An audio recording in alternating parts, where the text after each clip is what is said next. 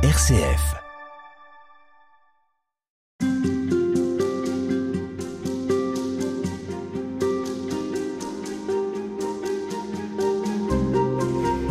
Combien de fois avons-nous dit le Notre Père sans vraiment penser à ce que nous disons?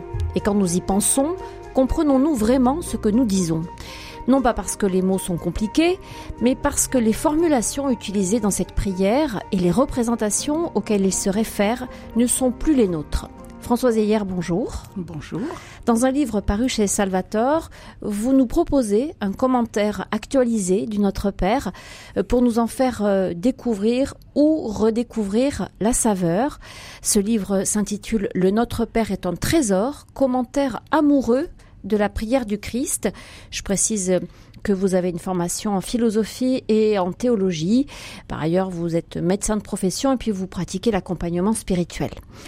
J'aimerais que vous nous rappeliez tout d'abord d'où nous vient cette prière. Alors la prière du Notre Père, justement, c'est la prière par excellence parce qu'elle nous vient vraiment du Christ. C'est-à-dire C'est lui-même qui l'a enseigné à ses disciples et c'est relaté donc dans l'évangile de Matthieu et dans l'évangile de Luc avec quelques petites différences.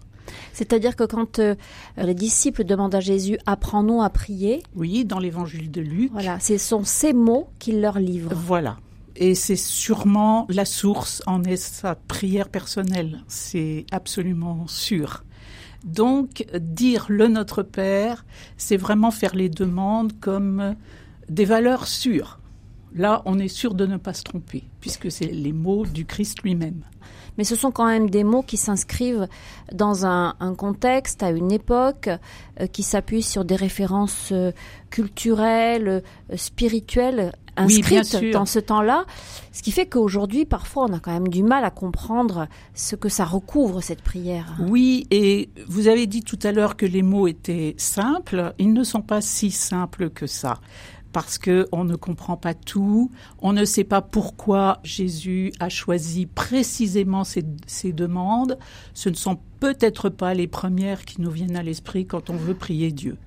Alors, cette prière que tout chrétien dit, prie, euh, s'approprie, elle a besoin d'être, euh, disons, en quelque sorte décryptée pour nous aujourd'hui. Alors c'est ce qu'on va s'employer euh, à faire avec vous dans euh, ces entretiens, Françoise Heyer, en commençant par le commencement, puisqu'on va prendre chaque verset de cette prière les uns après les autres. Notre Père qui est aux cieux. Alors déjà, problème. Parce que depuis quand même un certain nombre d'années maintenant, on essaie justement de se débarrasser de cette conception d'un Dieu très lointain, d'un Dieu qui n'est pas avec nous. Comment est-ce qu'il faut comprendre ce Notre Père qui est aux cieux? Alors, déjà le premier mot, notre, c'est déjà pas anodin, parce que ça n'est pas ma prière personnelle, c'est ma prière personnelle, mais au sein de l'humanité tout entière, et j'allais dire même de la création tout entière, je ne prie pas pour moi toute seule. Et ce notre est fondamental parce que c'est ce qu'on va retrouver dans les quatre dernières demandes qui sont formulées avec des nous. Notre Père, donc ça pose une dimension fraternelle entre tous ceux qui disent cette prière. C'est ça. Alors bien sûr, le notre n'efface pas un mon. Hein. C'est bien mon Père que je prie. Mais la prière ne m'enferme pas sur moi-même. C'est déjà très très important ce notre alors qui est aux cieux. Est-ce qu'il faut entendre cette phrase comme euh, une conception, comme je le disais, lointaine d'un Dieu qui nous observe et d'un Dieu qui serait très différencié de l'homme? Euh, Alors vous avez raison, mais là vous avez sauté le second mot le mot père. Oui, alors pas tout à fait, puisque je vous disais, ça crée une fraternité entre nous tous. Tout à fait, oui, c'est vrai. Mais le mot père, c'est déjà euh, très instructif, parce que c'est quand même le mot le nom qu'a choisi Jésus pour que nous nous adressions à Dieu. Alors que dans l'Ancien Testament, il y a beaucoup de, noms qui signifient Dieu, qui identifient Dieu. Et là, il a choisi le mot Père. Donc justement, ça nous, euh, ça crée une, une, grande intimité entre nous qui ne sommes que des créatures et le Créateur. Et pourtant, ce Créateur qui nous est intime, il est transcendant, Il est aux cieux. voilà. Qu'est-ce que c'est que les cieux dans la conception juive de l'époque? Alors c'est pas les nuages, hein, bien sûr. C'est pas euh, ce que nous voyons en levant les yeux. Euh, c'est cette dimension euh, cosmique absolument inatteignable qu'on ne peut pas définir, pratiquement impensable. Qui englobe tout? Qui englobe ça, c'est difficile à dire. Mais dans la mentalité, en tout cas, euh, des juifs, euh, c'est ça que ça veut dire. C'est cette dimension transcendante.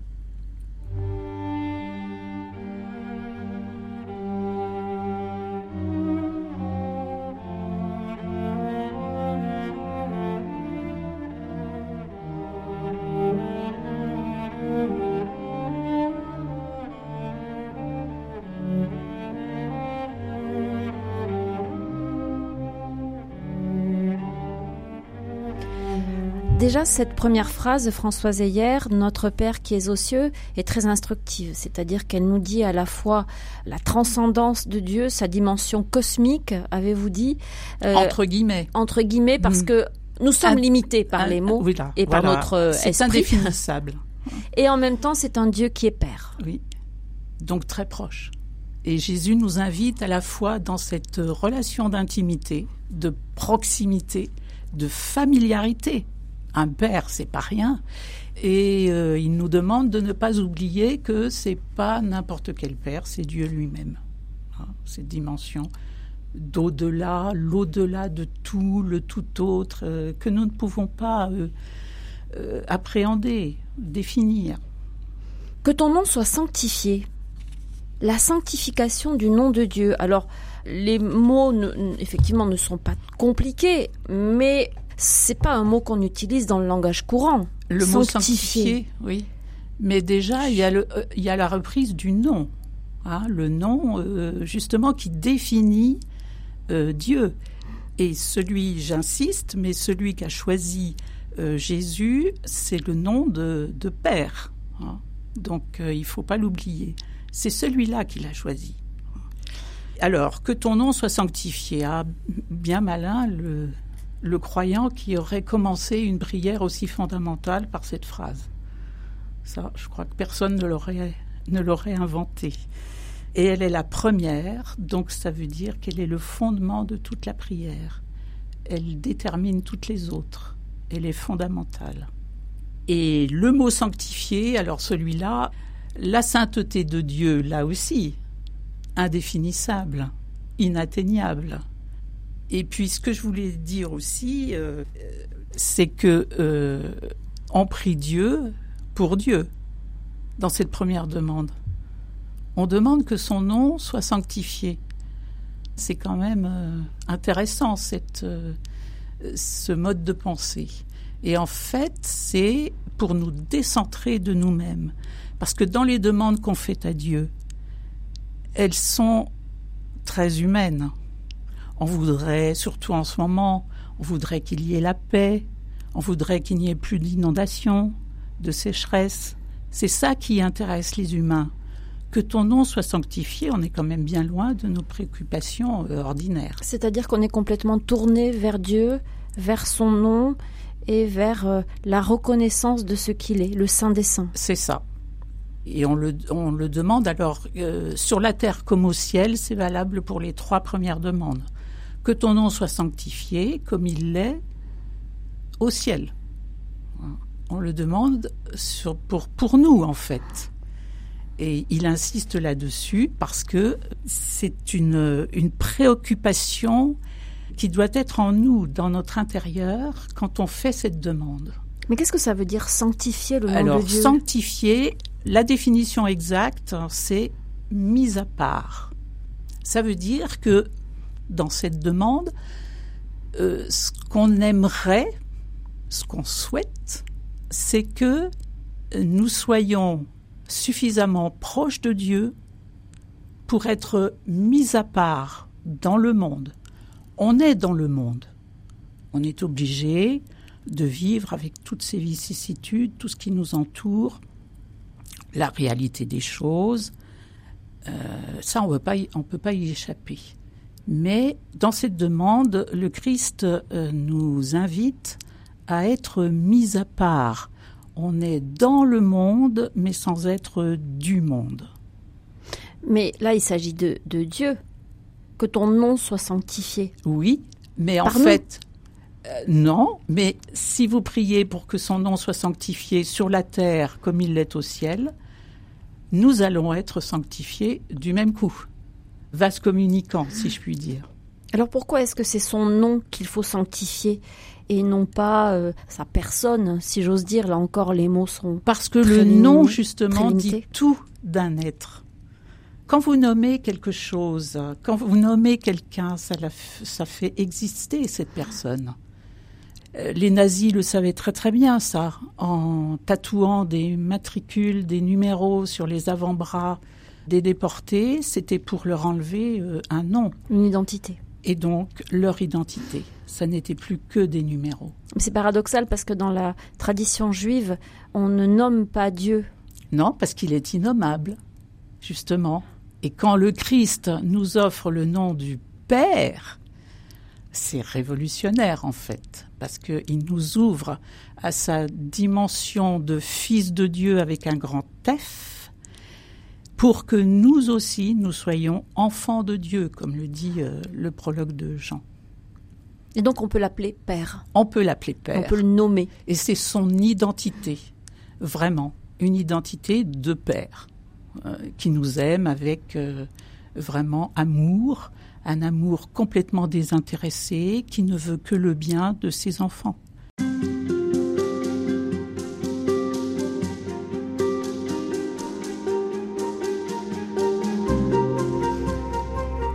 Les deux premiers versets de la prière du Notre Père, euh, Françoise hier, nous poursuivons avec vous euh, la découverte ou redécouverte de ces mots si souvent dits par euh, les chrétiens, mais dont nous n'avons peut-être pas tout à fait conscience de la portée, parce que ils ont quelque chose peut-être d'un peu éloigné de notre manière de nous exprimer actuelle, contemporaine. On va poursuivre avec les versets suivants qui sont toujours tournés vers Dieu. Hein. Notre Père qui es aux cieux, que ton nom soit sanctifié, que ton règne vienne. C'est toujours la reconnaissance d'un Dieu Père qui prime sur tout.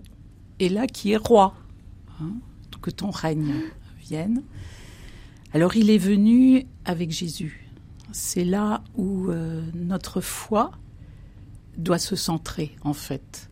Parce que vous l'avez dit, on prie toujours pour Dieu, mais en fait, est-ce que ça vaut le coup de prier pour que Dieu règne au ciel? C'est fait et c'est de toute éternité. Et il n'a pas besoin de nous ni de, de notre prière pour Tout ça. à fait. Donc là encore, on prie pour Dieu, mais c'est pour nous décentrer de nous-mêmes et peut-être de toutes les idées fausses qu'on se fait sur euh, un règne, parce qu'on a encore des idées trop humaines sur ce qu'est un règne.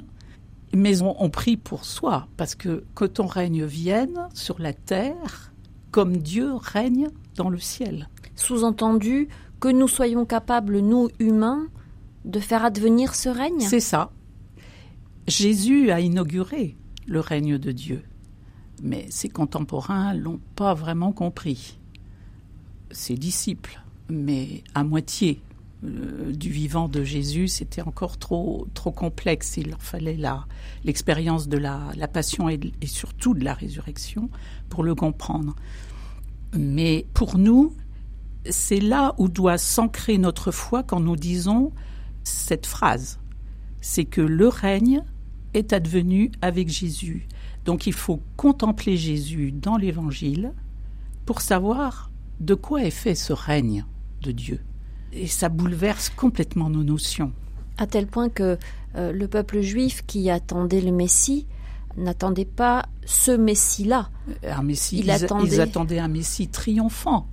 Avec Un vrai les- roi, quoi. Un, un vrai roi. Enfin, selon Et- les conceptions. Et, euh, et Pilate, par exemple, au procès, euh, c'est son, son attitude, il était incapable de, de savoir de quel royaume il s'agissait avec Jésus. Aucun pouvoir, aucune armée, pas de garde, pas d'apparat. euh, pour lui, c'est absolument impensable. Mais si on regarde bien, on se regarde soi-même, on a quand même toujours ces images-là. On aimerait bien que le règne de Dieu soit sur la terre. Ah, ben, il n'y aurait plus justement ces catastrophes, ces guerres et, tout ce qui fait notre malheur. Comme euh, la résolution de tous nos, problèmes? Oui, c'est ça. On aimerait bien un Dieu triomphant. Et en même temps, on est complètement incohérent parce qu'on veut garder notre liberté. Et un Dieu qui nous dominerait complètement, ça ne nous conviendrait pas du tout. Et c'est pas ce que Dieu veut, d'ailleurs. Or, le, le roi ou la royauté que Jésus nous, nous montre, c'est celle d'un roi qui porte une couronne d'épines. C'est ça. Et qui est cloué sur une croix. C'est un renversement total. Un, un, renversement total. Et puis, euh, si vous prenez les béatitudes aussi, euh, c'est pareil, il y a un renversement complet. Heureux les pauvres, ils entreront au royaume des cieux. Euh, c'est quand même pas notre idée humaine. Heureux les doux, ils posséderont la terre. Notre monde nous montre que c'est plutôt ceux qui ont la force et, et qui exercent la violence qui, qui, possèdent la terre. Quand nous disons cette prière, elle, nous bouleverse si on regarde bien, parce que ça veut dire que tout, toutes les idées que nous avons aussi sur plus de pouvoir, plus d'argent, plus de liberté apparente, c'est pas le règne de Dieu, ça. C'est les petits tyrans qui sautent au fond de nous et qu'une prière comme euh, le Notre Père va peut-être déloger. Mais quand on dit que ton règne vienne, on a le sentiment qu'il peut venir indépendamment de nous, que nous, on, est passif et qu'on peut euh, assister. Euh, Là encore, on aimerait bien. Béatement à sa venue. On aimerait bien, oui mais euh, là, Dieu nous place devant notre responsabilité. Il nous a montré la voie.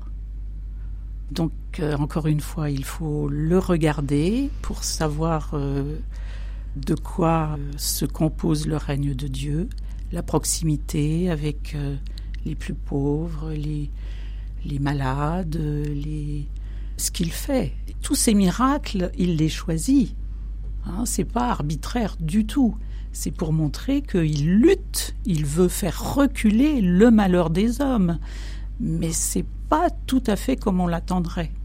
C'est même le contraire, et la loi qu'il nous propose, c'est, vous le disiez, c'est celle des béatitudes. C'est ça.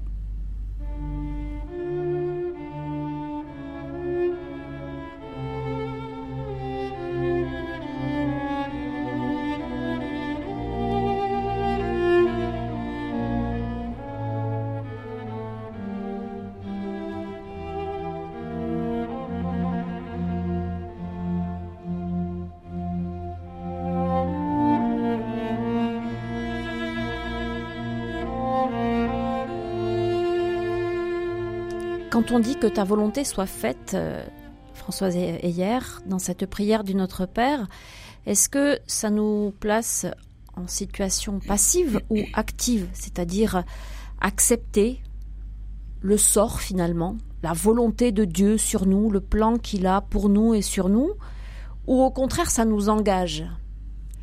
Là encore, c'est une, une prière qui peut faire peur, justement parce qu'il y a deux attitudes extrêmes et puis entre les deux, vous avez des tas de, petites nuances dans lesquelles on est, on peut être pris quand on dit cette, euh, cette phrase. Vous avez euh, une extrême euh, qui est le fatalisme. Le sort, quoi. Oui, c'est ça. Et puis on accepte tout béatement. C'est pas ce que Jésus nous dit. Hein. Et son exemple à Gethsemane, c'est vraiment tout son corps dit non à la souffrance qu'il va devoir, subir. Le regarder à Gethsemane nous apprend à savoir exactement comment dire cette prière, que ta volonté soit faite.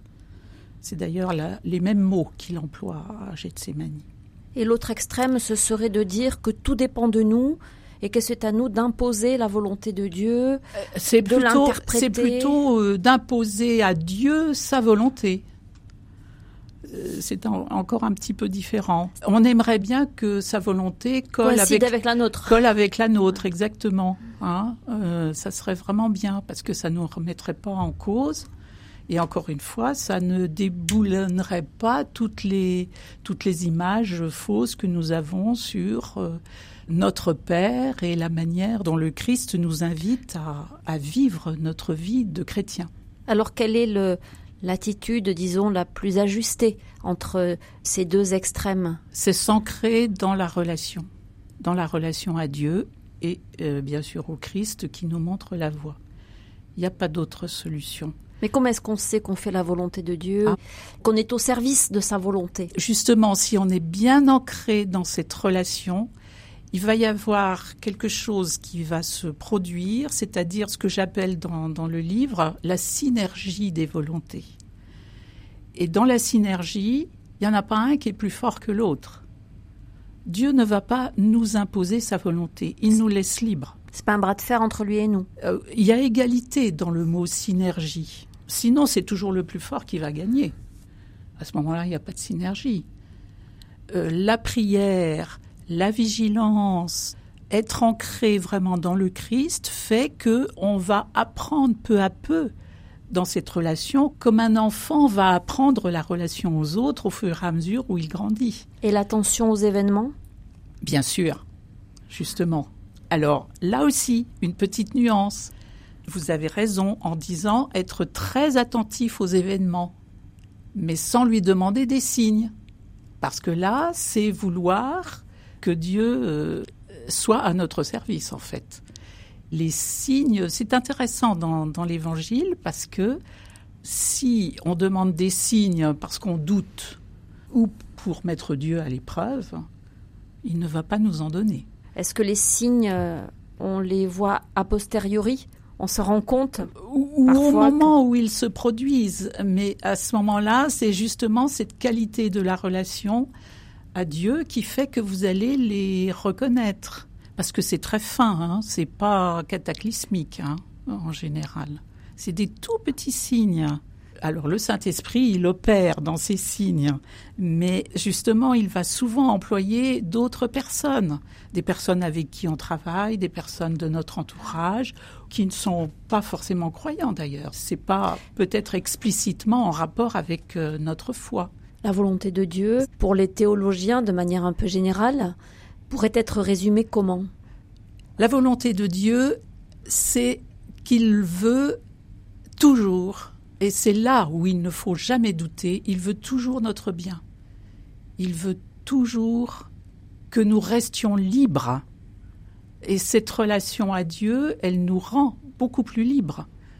Alors qu'on se dit, oh ben, si je fais la volonté de Dieu, je, vais être soumise à cette volonté. Là, euh, c'est pas la volonté de Dieu. Euh, il y a quelque chose qui, est désajusté là. Ce qui est en jeu, c'est notre liberté. Oui. Et le fait que nous soyons vivants. Debout. Exact, exact. Et paradoxalement, pour notre monde, la liberté, ça passe par le service, le service des autres, euh, la fraternité. Et ça, notre monde n'est pas toujours prêt à l'accepter.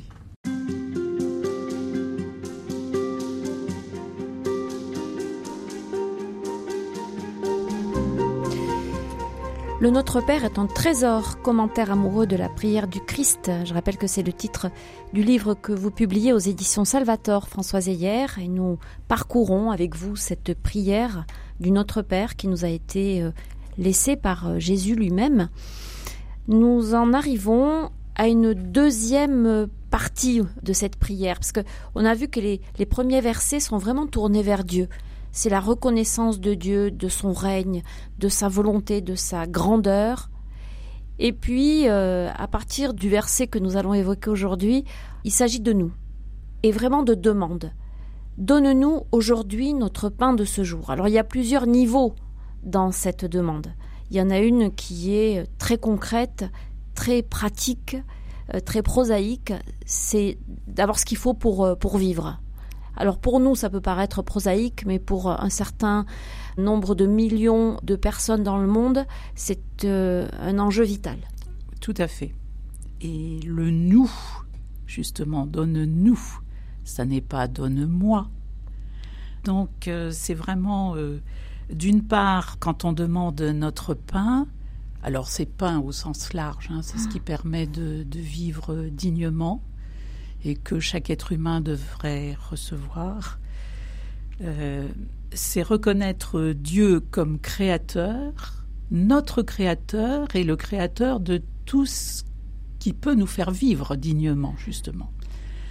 D'une part, et puis c'est ensuite donne-nous, c'est-à-dire à moi et aux autres. Donc c'est vraiment une invitation au partage. Alors, je ne suis pas sûre que quand on dit le Notre Père machinalement, euh, notre pain, c'est mon pain. Hein. J'aimerais bien avoir, euh, avoir, telle ou telle chose pour euh, vivre le mieux possible. Et les autres, bon, c'est pas sûr que ça vienne toujours à l'esprit. La notion de partage. D'autant que dans le donne-nous, il y a la reconnaissance du fait que nous recevons. C'est ça, c'est reconnaître Dieu comme à la source de tout ce que nous recevons. Elle est tout à fait dans la ligne des trois premières demandes, hein, puisque c'est, euh, on n'oublie pas Dieu dans l'histoire. Hein. On s'est décentré de nous-mêmes avec les trois premières demandes et on, il faut le continuer. Et le nous peut le permettre ça va à l'encontre aussi de, de la notion de propriété. Tout ce que j'ai m'appartient, même si parfois je, on l'a gagné à la sueur de notre front et il n'y a pas de, de honte à ça. Mais euh, non, non, Jésus n'est pas contre la richesse, même, même la richesse hein, euh, en elle-même. Mais il en connaît trop bien les, les difficultés et les pièges. Hein. L'histoire du jeune homme riche, c'est tout à fait euh, typique le jeune homme riche, et, il croit faire la volonté de Dieu, pour en revenir à, notre euh, verset précédent, parce qu'il il fait tous les, commandements qui sont dans, les livres. Et à partir du moment où Jésus lui demande de quitter ses richesses pour le suivre lui, ah là, ça coince. Et, il repart tout triste. Et voilà, ça c'est très important, parce que justement, il se rend compte que euh, son désir de suivre le Christ n'est pas assez grand. Et suivre le Christ, c'est vraiment une invitation au partage avec les autres. Et assez radical finalement. Alors radical, tout dépend de notre vie. Il faut peut-être pas vider tous ses comptes en banque ou, euh, ou se promener dans la rue euh, sans vêtements de rechange parce qu'on risque très vite de sentir mauvais. Mais donc euh, c'est pas du tout adapté. Il faut que ce soit adapté à notre vie. En tout cas que ça, ça nous laisse libre pour en revenir à ce qu'on disait précédemment. C'est ça, c'est ça. Parce que les richesses nous tiennent. On voit bien dans notre monde, à partir du moment où quelqu'un est riche, il veut toujours plus. C'est là l'esclavage. Euh, alors que, bon, il n'y a pas de mal à être riche. Le problème, c'est qu'ils euh, veulent toujours plus et ils ne partagent pas forcément. Alors, dans votre livre, Françoise Ayer, vous soulignez une autre euh, nourriture. Elle est de notre ordre, celle-ci. C'est la nourriture que Dieu nous donne à travers sa parole. Oui, c'est ça. Et, et, son corps. Et j'explique un petit peu les, deux récits, celui de la multiplication des pains et puis euh, celui de la rencontre avec la Samaritaine, où justement on voit tous les dons pédagogiques que Jésus déploie pour nous expliquer que oui, il y a du pain matériel et il multiplie les pains. Euh, c'est vraiment pour nourrir des foules qui risquent de défaillir. Elles n'ont rien du tout pour se nourrir. Et la Samaritaine, c'est lui qui va demander de l'eau et puis elle, elle va dire ah mais donne-moi euh, de cette eau euh, pour que je n'ai plus euh, à venir ici au puits, c'est fatigant, etc. Donc il va déployer vraiment des dons pédagogiques qui sont extraordinaires et, psychologiques aussi hein, pour amener les foules et la Samaritaine à une autre dimension. Qui est? À, qui est la vie dans l'esprit et l'écoute de sa parole. Il le dit bien, ma nourriture, ma nourriture, quand les disciples reviennent euh, après la rencontre euh, avec la Samaritaine, Jésus leur dit euh, bon, ils apportent des vivres et Jésus leur dit bon, c'est pas ça qui m'intéresse. Eux croient qu'il a déjà mangé, que quelqu'un lui a apporté à manger. Voilà. C'est pas de cet ordre-là. Non, non, ils sont un peu perdus. Et il explique ma nourriture, c'est d'écouter et de faire la volonté de Dieu parole et volonté, on le voit bien, sont très très très liées.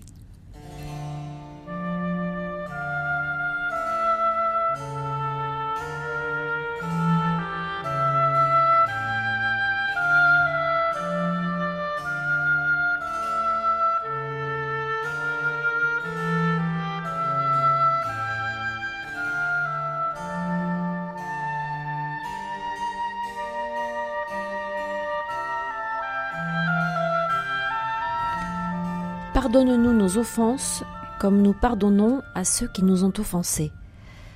Ça, c'est un verset, une phrase très importante. Elles le sont toutes.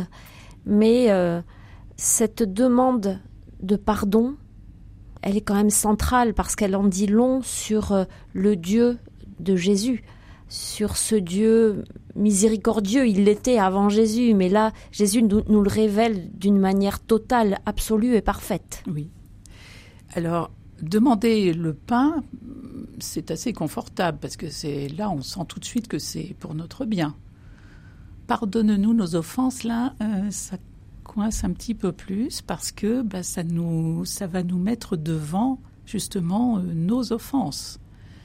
Euh, Celles que nous avons fait subir à d'autres. Oui, et ça, on n'aime pas trop regarder. Il faut quand même le, le, le dire.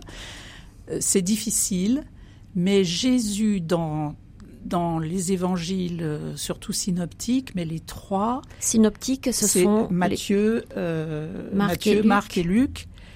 Ils insistent. Très, très souvent, il est question de, du pardon. Ça revient euh, constamment et presque. Il n'y a pas le Notre Père dans l'évangile de Marc, comme si Marc. Euh, qui est toujours un petit peu concis, le résumait à la demande de pardon, en fait. Et chaque fois que Jésus euh, en a l'occasion, il insiste vraiment là-dessus. Alors, pardonne-nous nos, nos, offenses, ça va nous mettre devant parce qu'on a mal fait, pas fait, euh, et, et, il faut l'entendre. Offense, il faut l'entendre par dette. Dans l'évangile de Matthieu, c'est le mot dette. Remets-nous nos dettes. Oui. C'est une autre traduction possible. Euh, oui, tout à fait, mais que le français n'a pas retenu. Euh, et ça, ça dit encore plus que les offenses. Parce que les dettes, euh, on doit tout à Dieu. Sinon, on ne serait pas là. Et, et on est absolument insolvable. Alors, ça va encore plus loin.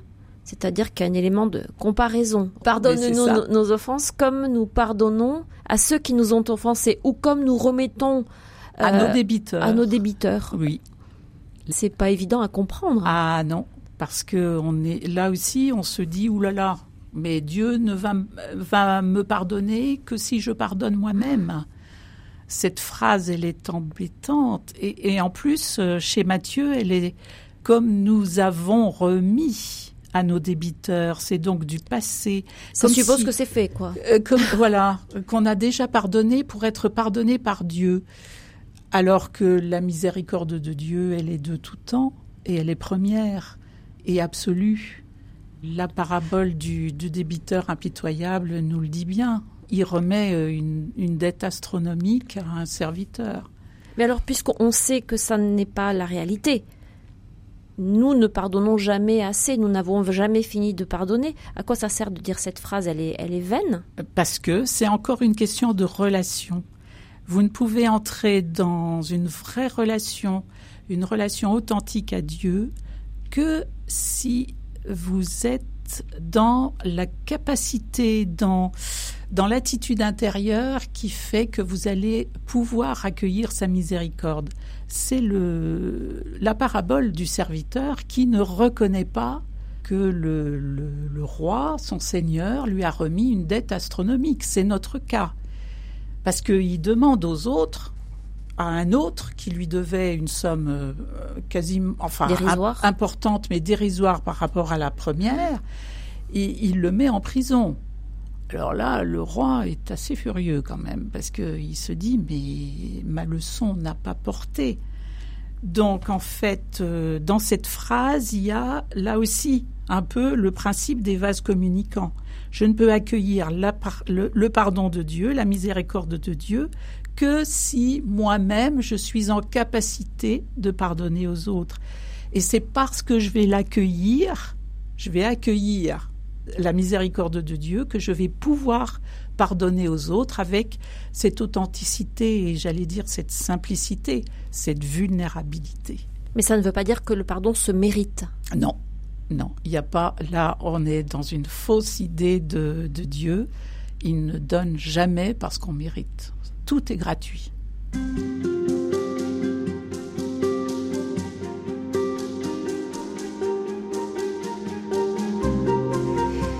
Françoise Ayer, parmi euh, les versets du Notre Père qui méritent d'être revisités ou sur lesquels il est nécessaire de s'arrêter, il y a celui portant sur la question de la tentation. D'ailleurs, une récente traduction euh, est désormais euh, entrée dans, les mœurs, on va dire, et fait partie de, de cette prière mmh. et de la liturgie.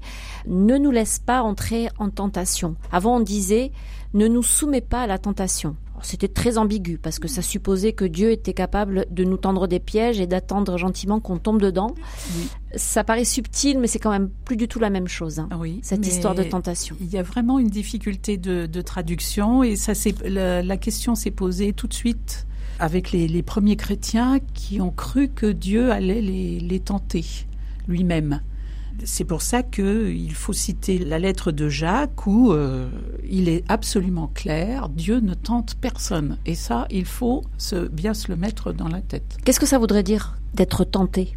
Alors, être tenté, on voit tout de suite dans la tentation, on voit tout de suite euh, ce qui n'est pas euh, conforme à la morale. c'est ça qui qu'on a dans la tête avec le mot tentation. Mais c'est pas ça du tout. Et auquel on, ne serait pas capable de résister finalement. Alors, on n'est pas capable d'y résister tout seul. Hmm. C'est toujours la même chose. C'est bien pour ça que, avec la demande précédente, Dieu nous a pardonné nos péchés. Mais Jésus, il sait très bien que euh, rien n'est gagné. Ne nous laisse pas entrer en tentation. Comment comprendre euh, cette phrase? Qu'est-ce qu'elle nous dit de notre condition et de notre rapport à Dieu? La tentation, c'est pas le mal lui-même. On peut tomber, mais la tentation, ça n'est pas tomber dans le mal. Euh, Qu'est-ce que c'est? La tentation, c'est en fait se détourner, se détacher de Dieu. Donc vous voyez, ça n'a rien à voir avec euh, la morale humaine. Mais bien entendu, si on reste encore une fois ancré en Dieu, on va avoir un comportement moral, bien sûr. C'est-à-dire ne pas rompre la, la, tentation, ne pas rompre la relation avec Dieu. La tentation, ce serait de, de, se, de croire qu'on peut vivre sans lui. Eh, eh oui, en s'appropriant les biens. Vous voyez la cohérence entre toutes les demandes du Notre Père. Donne-nous notre pain, et pas qu'à moi seul si j'ai ça dans la tête, là, il y a quelque chose, là, déjà une petite marche euh, qui pourrait conduire à la tentation de s'approprier les biens et euh, refuser le Créateur, en fait. Le péché, c'est pas une question de, morale, c'est vraiment refuser Dieu. Vivre comme si on ne lui devait rien, euh, vivre. Coupé de nos racines, en fait. oui, coupé de, de cet amour infini, euh, le refuser. ça, euh, pour un père, c'est terrible. Hein. Peut-être que pour comprendre de quoi il s'agit, on peut euh, regarder, comme vous le faites dans le livre, l'épisode de Jésus au désert, oui. qui lui est, tenté par le diviseur et qui garde son regard toujours tourné vers Dieu. Oui, et dans son humanité. Jésus, dans, les trois tentations, il n'emploie jamais le fait de sa divinité. Il va parler au diable, au tentateur, euh, avec son humanité, c'est-à-dire en s'ancrant dans la parole. Et ça, c'est très important parce que ça ça nous donne à nous la force, justement, de s'appuyer sur la parole, le pain, encore une fois la cohérence, pour lutter contre, le, contre les tentations. Et les trois tentations au désert, c'est vraiment, euh, elles, résument toutes les tentations qu'on peut avoir euh, euh, dans le monde. elles sont de quel ordre ces tentations au désert? la, la, première, c'est Jésus a faim parce qu'il a jeûné, donc il a faim, c'est normal, dans son humanité justement. Et le, le diable lui dit, bah, tu n'as qu'à transformer les pierres en pain et comme ça tu n'auras plus faim. Et Jésus, justement, on, revient à ce qu'on a dit à propos du pain. Euh, l'homme ne se nourrit pas que de pain, il se nourrit de la parole de Dieu. C'est là-dessus qu'il faut s'appuyer pour lutter contre la tentation de s'approprier les, les biens de la terre. Deuxième tentation. La deuxième, alors, elles sont un peu inversées chez, euh, chez Matthieu et, Luc. C'est celle de tenter Dieu, en fait, selon Matthieu. C'est celle de tenter Dieu pour voir s'il va se plier à nos désirs. Hein, euh, bah, jette-toi du haut du temple. Et comme tu es Dieu, bah, tu vas pas te casser la figure. Tu vas pas mourir. Ah oui, mais justement, Jésus n'utilise pas sa puissance divine pour, euh, pour obéir. Hein. Euh, il va rester homme et il va lui dire, mais euh, on ne tente pas Dieu. Hein. Et puis la troisième, troisième, c'est c'est le, bah, le pouvoir. Prosterne-toi devant moi, adore-moi, parce que c'est moi le maître du monde, hein, dit le tentateur. Et c'est pas ça du tout que, que Jésus a reçu comme, comme mission. Ça n'est pas d'adorer le diable, hein. c'est de faire la volonté de son Père. Et donc il est fidèle à cette volonté et à la mission qui est la sienne. Il est fidèle avec des moyens qui sont humain, donc à notre portée. On peut. Euh, on n'est pas dans le spectaculaire là. Euh, oui, et puis on peut les utiliser pour soi-même. C'est toujours. Jésus va toujours répondre en employant, en, citant euh, une parole qui est dans l'Ancien Testament, dans le Deutéronome. Donc voilà, c'est comme ça qu'on peut résister en étant fidèle à la parole.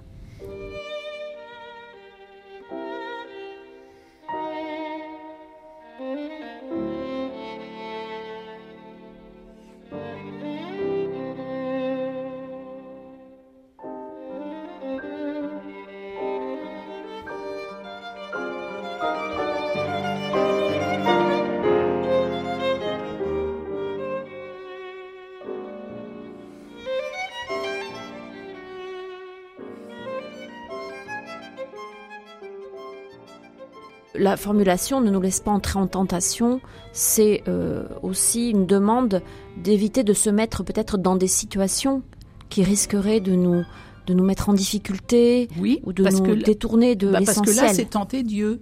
Mm. Hein, c'est pour voir s'il va nous sauver. Ah, des fois, c'est un peu une tentation, ça. Hein, on aimerait bien voir euh, ce qu'il va, euh, ce qu'il va faire pour, pour débrouiller le, débroussailler le terrain. Et on attend. Mais là, on est vraiment pervers parce que Dieu ne va pas. Là, il peut pas entrer dans cette relation où il n'y a pas du tout d'authenticité et de confiance en Dieu. Dieu ne veut que notre bien, mais mais mais mais euh, il faut que ce soit dans une relation vraiment de, confiance et de foi. C'est ça la foi. Son amour, c'est ça la foi. Mais euh. délivre-nous du mal, Françoise Ayer. C'est le dernier verset de de cette prière du Notre Père tout un programme. Ah oui, parce que la question du mal, elle taraude, elle taraude tout le monde hein, depuis, depuis toujours. Et j'allais dire peut-être encore avec d'autant plus d'acuité euh, depuis euh, Auschwitz. Hein. beaucoup de philosophes euh, essayent de. C'est très complexe. Parce qu'il y a un avant et un après? Pour les philosophes? Euh, Oui, euh, en particulier euh, Hans Jonas qui a écrit un, livre. Pourquoi? Pourquoi est-ce que ça marque une rupture? ben Parce que là, on se dit, mais comment, comment Dieu a laissé faire? Comment Dieu a permis de telles horreurs? C'est vraiment, ça a posé cette question-là. C'est et puis ça, ça, rejoint aussi la question du pardon. Peut-on pardonner des choses aussi atroces? Mais est-ce que ça dit quelque chose de Dieu ou est-ce que ça dit plutôt quelque chose de l'homme et de sa fausse euh, conception de Dieu? Oui, tout à fait. Il faut remettre les, il faut remettre les choses à l'endroit. Alors, dans Délivre-nous du mal, il y a quelque chose qui est très important, c'est que mal est écrit avec un grand thème. Et c'est pas le mal en général ou euh, délivre-moi de mon mal de dos. Hein, c'est pas ça du tout. Euh, Qu'est-ce que c'est que le mal alors? le, Alors le mal, c'est avec un grand thème, justement, c'est en cohérence avec la, la demande précédente, c'est le tentateur. C'est celui qui ne veut que notre malheur, notre mort, euh, qui veut nous détourner euh, de, Dieu, qui est le bien, qui est l'amour. Celui qui divise. C'est celui qui divise, qui va semer la zizanie. C'est intéressant que dans la parabole de, de l'ivraie, l'ivraie, ça se dit zizanion en, grec. Donc euh, vraiment, oui, c'est celui qui, qui divise, qui séduit, qui sème le trouble. Qui, euh, oui, on n'est jamais, on n'est jamais tranquille. Alors que Dieu, euh, dans une relation authentique euh, à Dieu, il y a la joie, il y a la paix. là, vous avez raison, ça sème le trouble. On n'est pas du tout, on n'est pas du tout bien. on se sent dans le mal avec un petit thème, puisque là, c'est dans le monde. On n'est, on n'est pas bien. Hein, par définition. Mais le mal avec un grand thème, c'est un mal qui est invisible. Le tentateur est invisible, c'est un, un personnage. Hein. Euh, comment, comment le définir? C'est compliqué. Dans, on lui a donné une image parce qu'il faut bien donné, euh, donner une forme. C'est ça. Mais, euh, mais ça n'est pas une créature. Hein. donc c'est lui qui va nous entraîner dans un mal visible qu'on voit malheureusement tous les jours.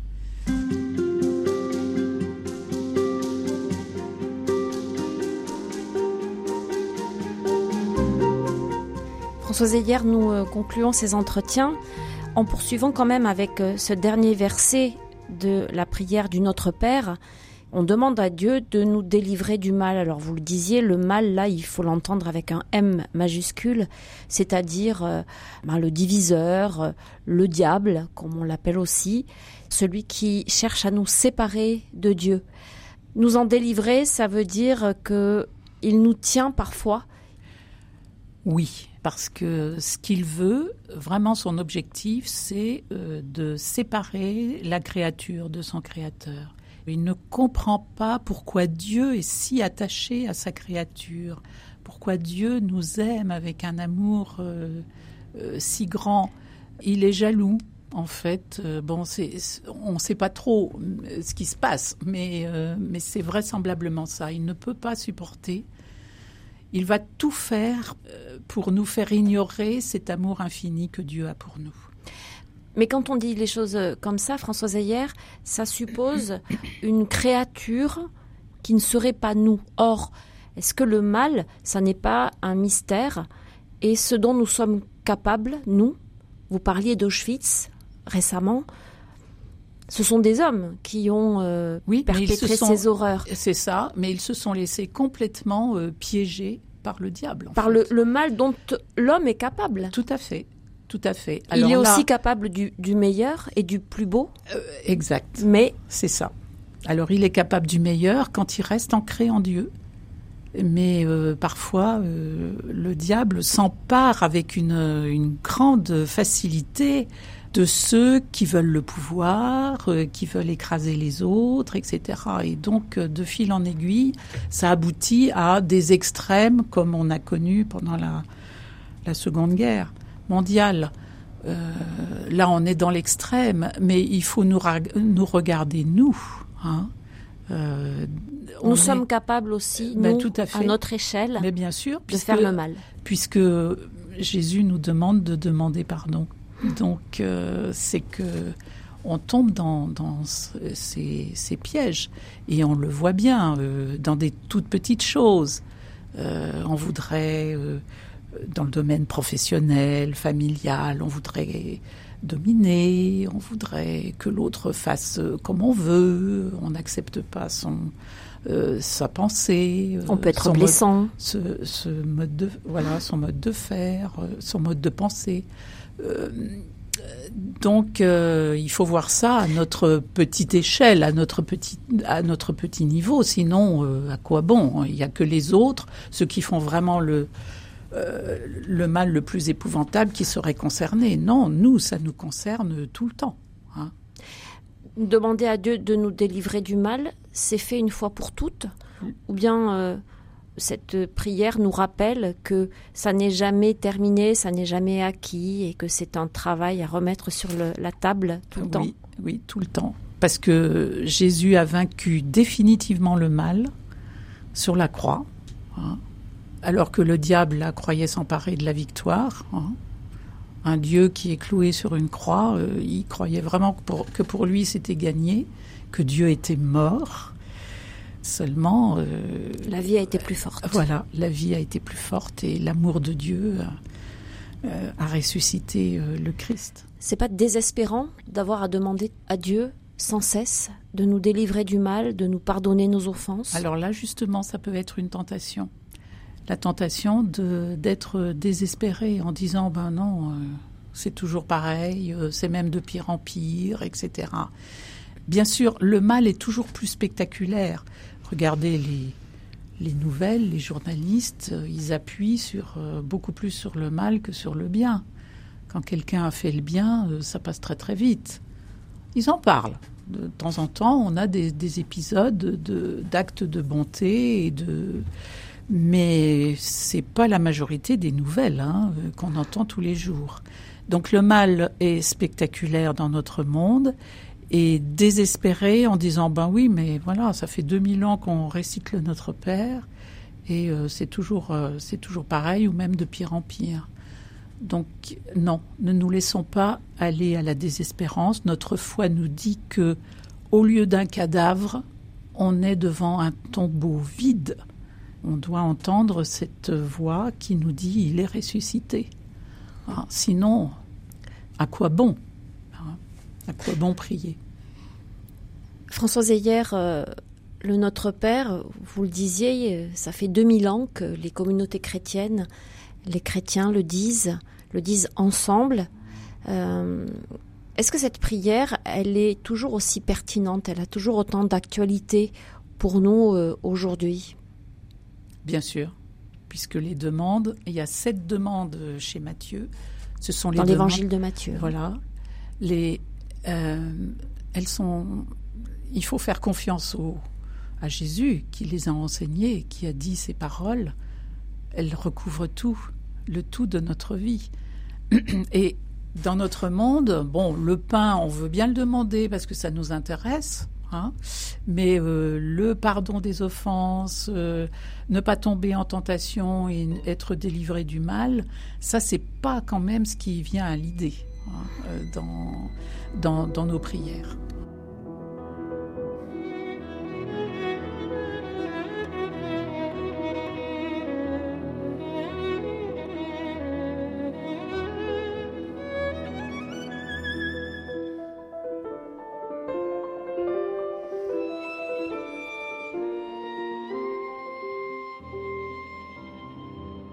Souvent, euh, on dit que la prière, c'est difficile, qu'on ne sait pas prier. D'ailleurs, c'est ce que les disciples ont dit à Jésus, apprends-nous à prier. Quand on ne sait plus comment s'y prendre, quand les mots nous manquent, cette prière, euh, c'est notre point d'appui, c'est un peu la planche de salut. Tout à fait. Tout à fait, elle est essentielle et euh, c'est une valeur sûre, puisque ce sont les mots de Jésus. Donc quand, quand le Père entend nos notre notre père, si je puis dire, eh bien, c'est son fils qui l'entend. Donc, euh, on est assuré. C'est c'est vraiment. Euh, mais il faut le il faut le dire avec confiance, avec la confiance que les prières sont déjà exaucées. Elles l'ont été sur la croix, mais c'est toujours à refaire. Et là, c'est un équilibre intérieur à trouver, à cultiver, à exercer pour qu'il y ait à la fois cette confiance totale en Dieu. Nos prières sont déjà exaucées, mais tout est à faire, puisqu'on voit que c'est toujours aussi compliqué dans notre monde. Sur la terre, on est bien sur la terre. Comme au ciel. Comme au ciel. Donc euh, c'est cette verticalité et en même temps euh, on prie avec les autres. Donc euh, dimension horizontale de la prière elle est vraiment, euh, je dirais, elle est vraiment géniale. Quoi. Et on peut faire confiance en disant ces mots-là, même si on comprend pas tout, même si on va pas euh, en profondeur, parce que Bon, au cours d'une liturgie, d'une messe, on dit le, Notre Père. Toujours, hein. ça fait partie ah, du canon de la messe. Tout à fait. Et il est très très bien placé hein, aussi dans la liturgie, mais on le dit à la vitesse des autres on est peut-être invité aussi à une prière plus personnelle où euh, on fait attention peut-être à un mot un jour, et puis le lendemain ce sera un autre mot. Mais euh, je pense qu'il est bon de le dire jusqu'au bout, parce que tout se tient. Toutes ces, prières, elles s'enchaînent. Quand vous dites que ça se tient, ça veut dire que c'est très cohérent. Oui, c'est très cohérent. Et en écrivant le livre, j'ai vu qu'il y avait une cohérence avec les, les, le commandement de Dieu, qui est l'amour de Dieu et l'amour du prochain. Les trois premières demandes et les quatre autres qui correspondent donc à l'amour de Dieu pour la première partie du Notre Père et l'amour du prochain pour euh, la seconde partie. Ces deux commandements qui n'en font qu'un, nous dit Jésus, bon, c'est les deux seuls qui sont importants. Et puis c'est une prière qui est commune à tous les chrétiens. Tout à fait. Elle est œcuménique cette prière. Très œcuménique, même s'il y a, oh, ils sont obligés de, justement avec les, les, problèmes de traduction, c'est très, c'est très compliqué. Ils font au mieux, hein, les, théologiens, bon, les traducteurs, voilà, les mhm. traducteurs pour pour euh, trouver les meilleures formules. Et vous avez dit euh, l'exemple de ne nous soumet pas à la tentation, qui correspondait pas du tout à, à la réalité de, de Dieu, en fait. Et puis de toute façon, ne pas tout comprendre, c'est aussi admettre que euh, il y, a, voilà, il y a une part de mystère. Dans... Le mystère de Dieu reste entier. Euh, et c'est euh, sa grâce qui va nous donner de, de le comprendre, de le mettre en pratique. Parce que, en fait, vous le disiez tout au début, ça nous engage. On se rend compte que, bon, tout a été exaucé sur la croix une fois pour toutes. Hein, à la fin de la vie euh, terrestre de Jésus et par la résurrection, mais, mais tout est à faire. On en a euh, la preuve tous les, tous les jours. Donc il faut continuer sans relâche, mais en ayant toujours à l'esprit que ça engage notre responsabilité, notre participation à la venue du règne de Dieu. Merci beaucoup François Ayer de nous avoir accompagnés dans ces réflexions. Votre livre euh, paru chez Salvator s'intitule Le Notre Père est un trésor, commentaire amoureux de la prière du Christ. Euh, nos auditeurs pourront retrouver euh, non seulement tout ce qu'on s'est dit dans ces entretiens, mais encore bien d'autres choses que nous n'avons pas eu le temps d'évoquer. Je leur conseille vivement la lecture de ce livre. Encore merci. Merci à vous.